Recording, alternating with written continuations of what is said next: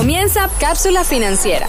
Durante esta hora conversaremos sobre la educación del dinero. Tendremos distintos invitados y te llevaremos de la mano para comenzar el futuro que te mereces. Bienvenidos a Cápsula Financiera.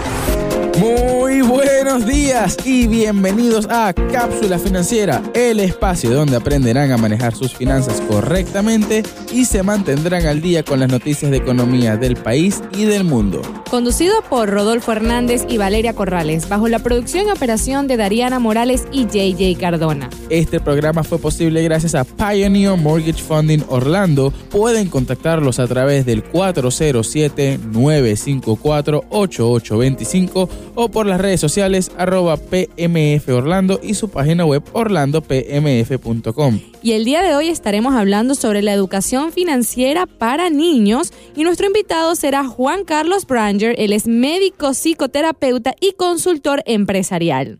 Juan Carlos, ¿estás con nosotros? ¿Cómo no? Claro que sí, encantado de la invitación y saludando a toda la audiencia. Excelente, Juan Carlos. Juan Carlos, Sabemos que es un tema bastante complicado, el tema de cómo hablo con mis hijos, cómo hablo con los más pequeños sobre el dinero. ¿Cómo, ¿Qué nos recomiendas? ¿Cómo podemos empezar? ¿Cuáles son las dudas que usualmente tú tienes? Mira, normalmente, de hecho, en consulta me han hecho la pregunta algunos padres de que a qué edad deberíamos comenzar con la educación financiera, si esto es un tema del colegio, de la casa. Esto definitivamente ambos son responsables de trabajar con estos temas, tanto la escuela como el hogar. Por supuesto que hay ciertas edades en las que a los chicos no les interesan los conflictos financieros de la casa. Antes de los 10, 9 años no deberíamos estar involucrándolos en los problemas del hogar desde el punto de vista económico porque ellos no van a entender muchos conceptos desde el punto de vista de, oye, estamos graves, estamos mal, más bien generamos angustia, ansiedad, en los hijos, pero cuando ya están entrando en, esa etapa prepuber, eh, acercándose a la adolescencia, tienen la capacidad de poder entonces manejar conceptos más claros. De hecho, ya desde los 5 o 6 años podemos hablar de cosas básicas en su lenguaje que tienen que ver sobre todo con el concepto ahorro, que es uno de los iniciales que podemos enseñar. ¿Cómo empiezo, digamos? Eh, tengo un hijo, esto es un ejemplo, tengo un hijo de 5 años. ¿Cómo empiezo con el, hey, esto es el dinero, porque digamos que no quiero explicar la economía aún de la casa, pero quiero explicar el concepto del dinero, que bueno, muchas personas dicen que hasta que no tengan 18 años no deberían de preocuparse por dinero. Eh, yo, yo personalmente creo que lo antes posible que aprendan qué es el dinero, cómo funciona el dinero, eh, sería lo mejor. Aquí está usted para que, que nos explique si tengo 5 años, cómo le explico el concepto o no me recomiendas que le explique el concepto del dinero. Sí, bueno, Rodolfo, precisamente estadísticamente muchos emprendimientos fracasan porque no hay una educación financiera temprana y agarramos muy tarde hábitos de ahorro, de administración personal, de lo que son las finanzas personales. Los chicos a los cinco años podemos perfectamente empezar a trabajar con lo que es el valor de las cosas y no lo que cuestan las cosas.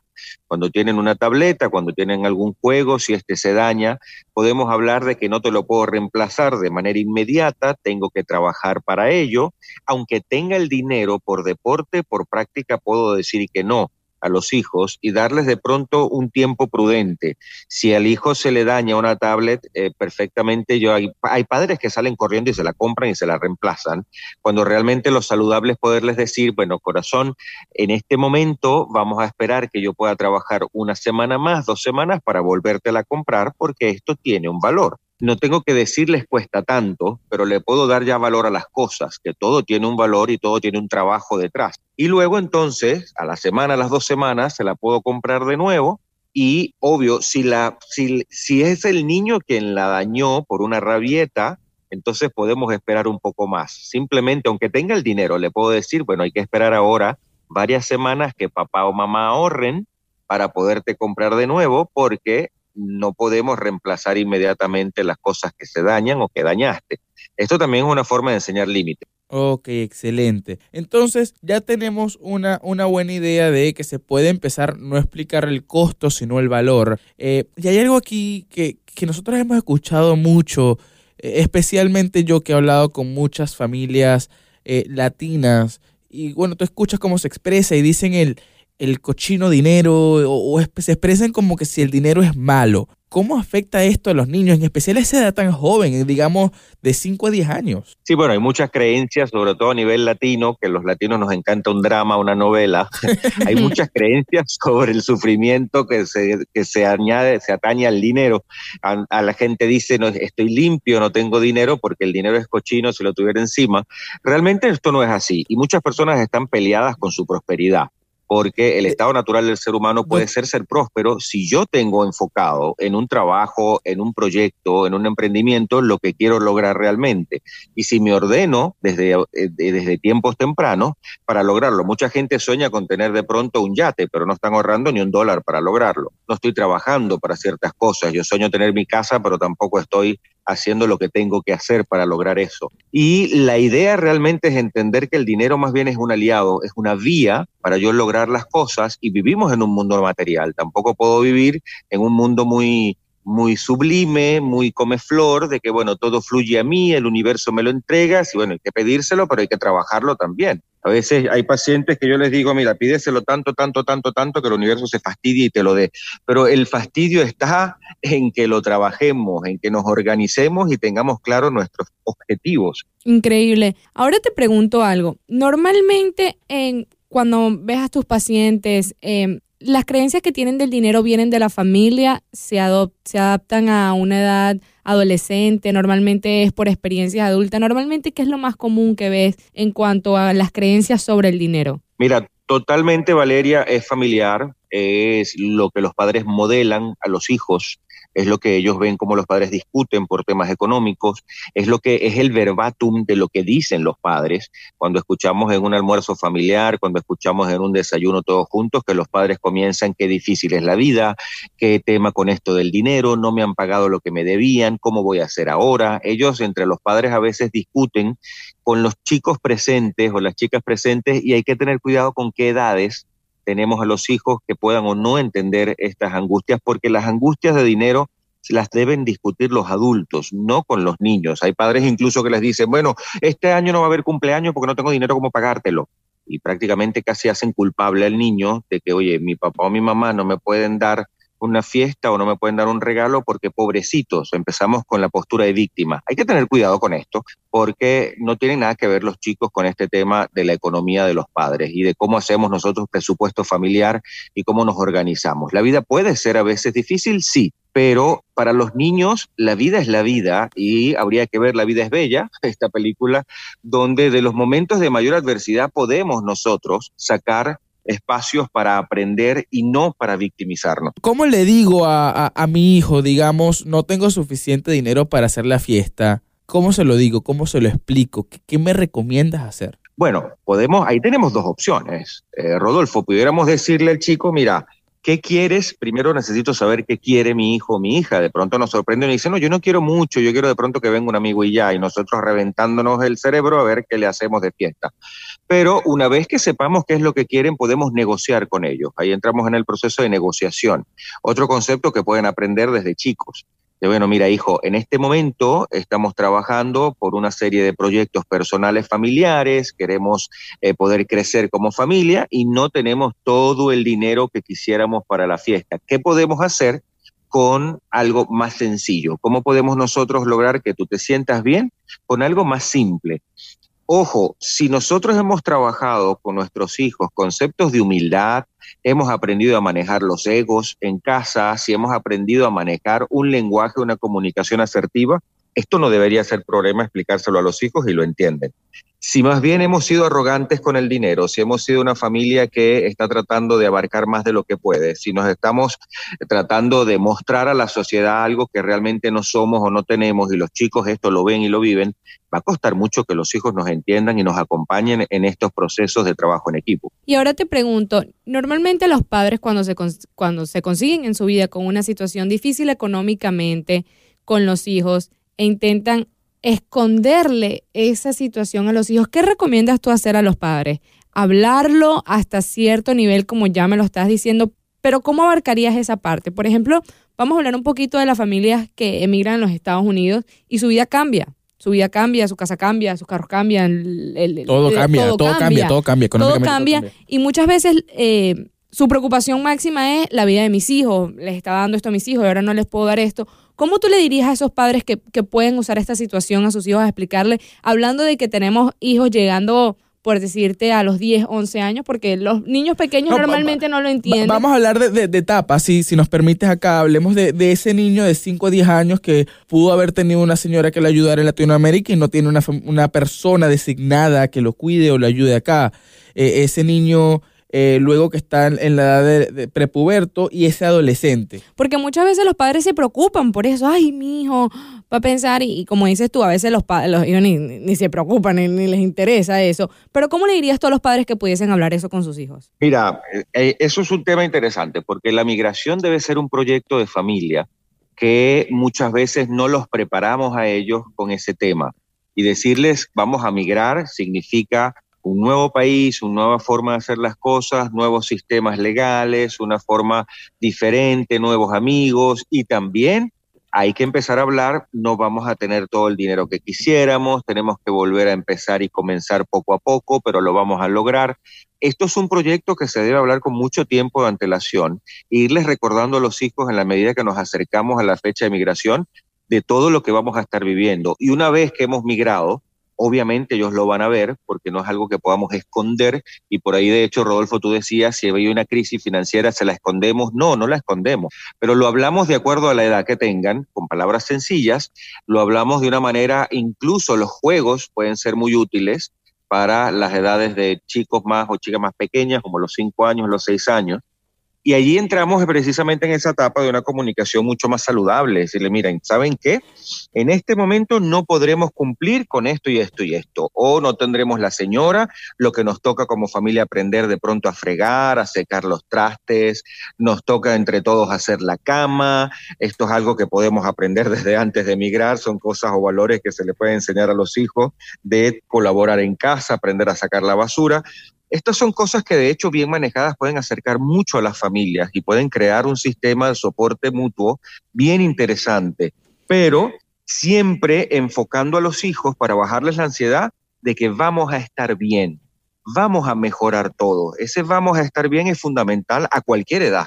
Claro. Y ahora cuando me dices que lo podemos hacer de manera de juegos, ¿qué, te refieres con esa parte? Bueno, los juegos pueden ser cosas interesantes como lenguaje para comunicarnos con los hijos, podemos ponernos a pintar y a decir, bueno, vamos a pintar cómo es nuestra nueva casa, vamos a pintar como te imaginas, de pronto no hemos migrado y empezamos a hacer juegos con pintura, vamos a pintar como te imaginas a dónde vas, vamos, eh, este, vamos a jugar, el, de hecho, el monopolio, hay muchísimos juegos con los que podemos jugar a ciertos niveles donde podemos manejar, mira, vamos a ver cómo nosotros pudiéramos ahorrar para ellos te sorprenden. Los chicos te pueden decir, yo ahorro un dólar a la semana. Entonces, bueno, chévere. Si hablamos de mesadas, cuando son más grandes, ellos incluso pueden ofrecerte el que pueden apoyar en algunas cosas para ir guardando dinero o creamos, agarramos un cochinito y lo ponemos en la cocina y vamos entonces allí metiendo por cada logro o por, ahí eso se llama economía de fichas, por cada logro en la escuela o por cada vez que saques la basura, ahí vamos metiendo un quarter, vamos metiendo de pronto un dólar, vamos,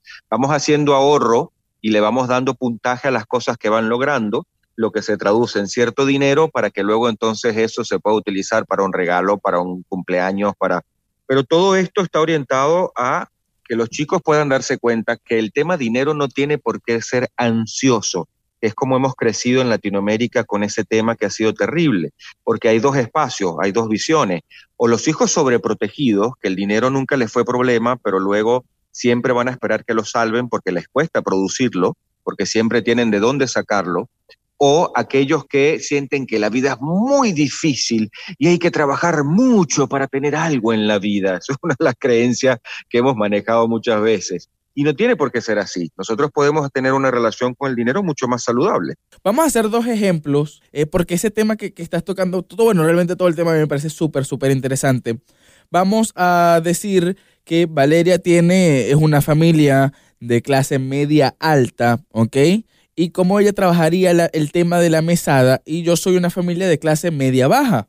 ¿Cómo puedo trabajar yo el tema de la mesada? ¿Cómo puedo trabajar la, mesada dependiendo de mi economía o eso es indiferente de, mi economía? No, en el caso, por ejemplo, de Valeria, que plantea una familia media alta, se puede manejar, si yo puedo entregarle a mis hijos, sobre todo ya a nivel de adolescencia, 11, 12 años, podemos comenzar ya con que administren dinero. Esa es una edad también ideal para que hagamos un presupuesto de compras, vayamos al supermercado y que sean ellos los que busquen los elementos, los, los, alimentos, las cosas que están dentro de un presupuesto y le dice, mira hijo, ¿sabes qué? O hija, ve tú, yo te espero acá, ve tú, busca, ve precios, chequea y no te salgas de este presupuesto.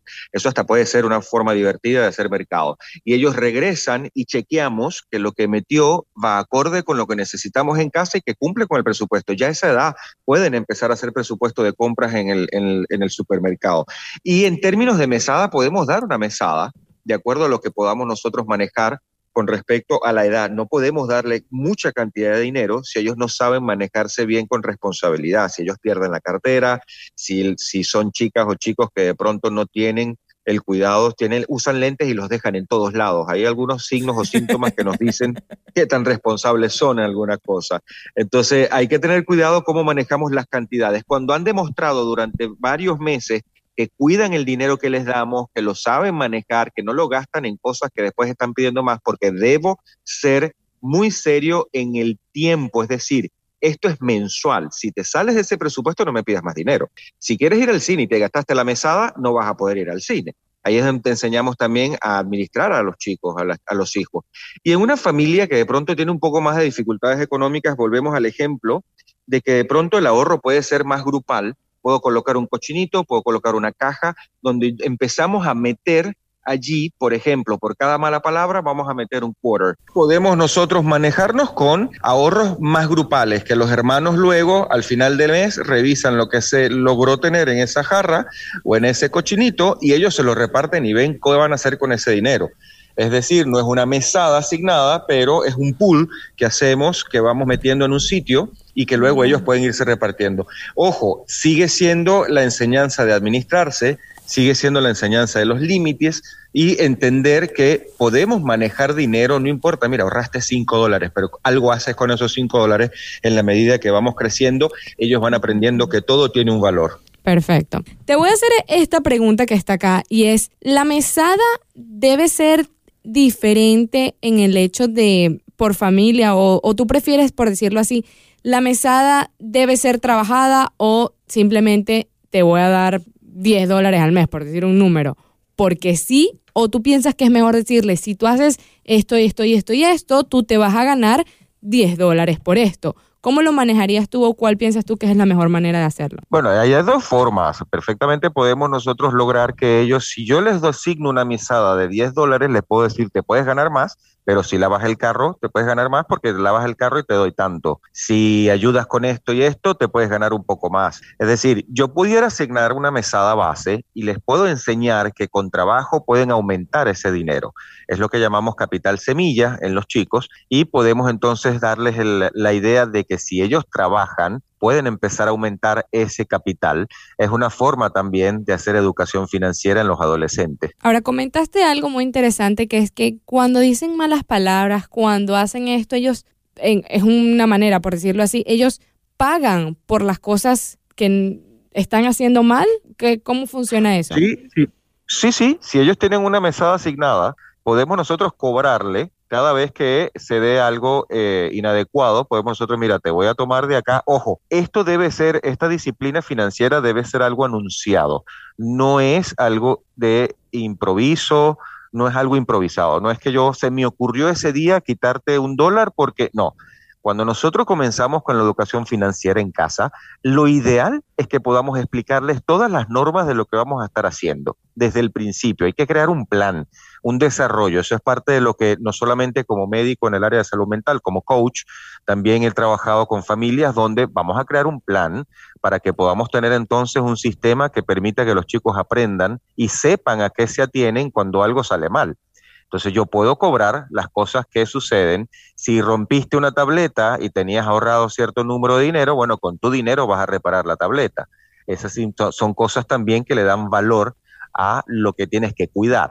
Y ahí entra el hecho de que podemos perfectamente cobrarles en las cosas que sucedan inadecuadas o negativas y ellos pueden empezar entonces a evitar que eso suceda para poder conservar su dinero. ¿Qué hacemos cuando les cobramos? Podemos crear un pote para la familia porque de pronto con ese pote podemos comprar flores el fin de semana.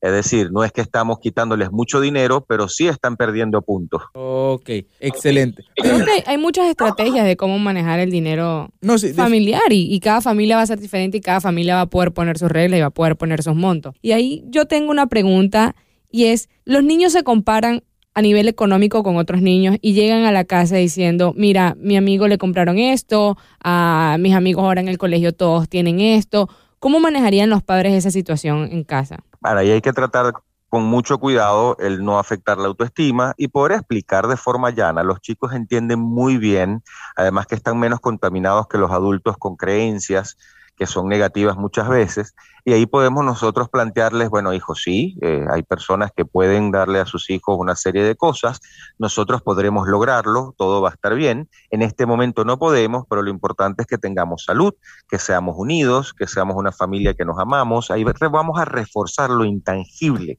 lo que no puede comprar el dinero, vamos a reforzar los valores familiares y, y darle a entender que no se sienta mal porque en este momento no tenga algo específico, porque lo puede lograr tener más adelante y enfocarlo en que todo es posible. Ahora, una pregunta que tengo es, digamos eh, que tengo un hijo adolescente, estamos hablando de la edad específica entre 15 hasta 18 años aproximadamente, capaz nos pudiéramos ir hasta los 21 en, tal caso.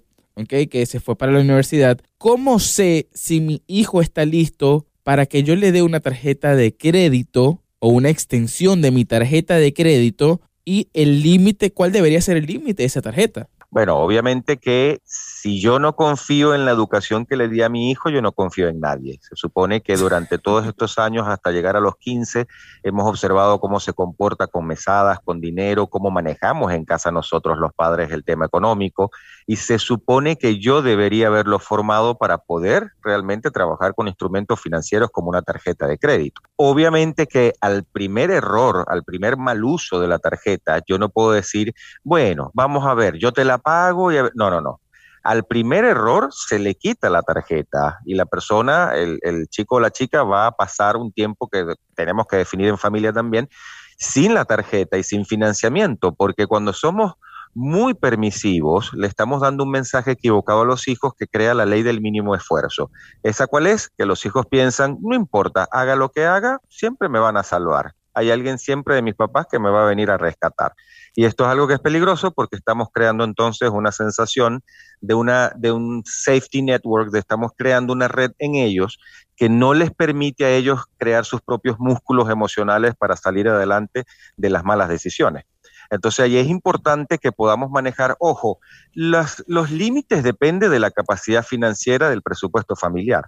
Ahí sí es una cosa muy personal y depende de los gastos que tenga el chico o la chica, es decir, eh, si va a estar costeando sus fotocopias de universidad, sus libros, si va a estar costeando su transporte en algunos aspectos, va a tener que movilizarse de alguna manera, es decir, ahí ya depende de cada familia y es donde yo, por ejemplo, las escuelas para padres a veces no me gustan porque esas normas estandarizadas para todo el mundo no funcionan tanto. Cada familia es un universo muy íntimo, muy particular y cada uno se le debe crear una adaptación de normas acorde a la vivencia que cada quien tiene en casa. Ok, doctor, ahora digamos que la familia falló, si podemos decir falló, o, simplemente no supo cómo manejar la situación. a veces no, no se tiene esa educación financiera desde pequeño y, se da cuenta de grande. Sí, y se da cuenta de grande y el hijo está actualmente en un safety net, ¿ok?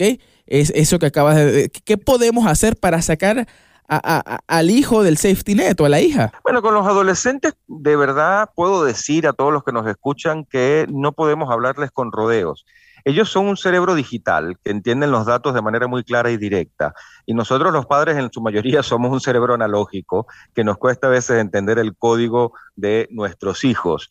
Pero es importantísimo poderles decir, mira, ¿sabes qué? Nos dimos cuenta que no podemos financiarte completamente la vida y que necesitamos que empieces tú a hacer ciertas cosas diferentes, para lo cual nosotros vamos a cortar ciertas inversiones en ti o ciertos gastos. Ojo, inversiones que no tienen que ver con la obligación que tenemos los padres de dar educación, de dar vestido, de dar salud, de dar cosas que son básicas en la familia que los padres tienen que darle a los hijos, que muchos padres se los cobran a veces. Después de todo lo que he hecho por ti, después que yo he invertido tanto en ti, esa es la responsabilidad de los padres, invertir en los hijos en lo, que son las necesidades básicas. No podemos pasarle esa factura a los chicos. Pero en este caso, ¿sí? Los sentamos y les decimos directamente, nos dimos cuenta que no lo hemos hecho bien y ojo, todas las familias hacen lo que pueden con lo que tienen. No podemos tampoco sentir culpa de que, ay Dios mío, yo no enseñé a mis hijos, estoy escuchando a este doctor y yo no enseñé. No, no, tampoco vamos a salir con culpa de este programa.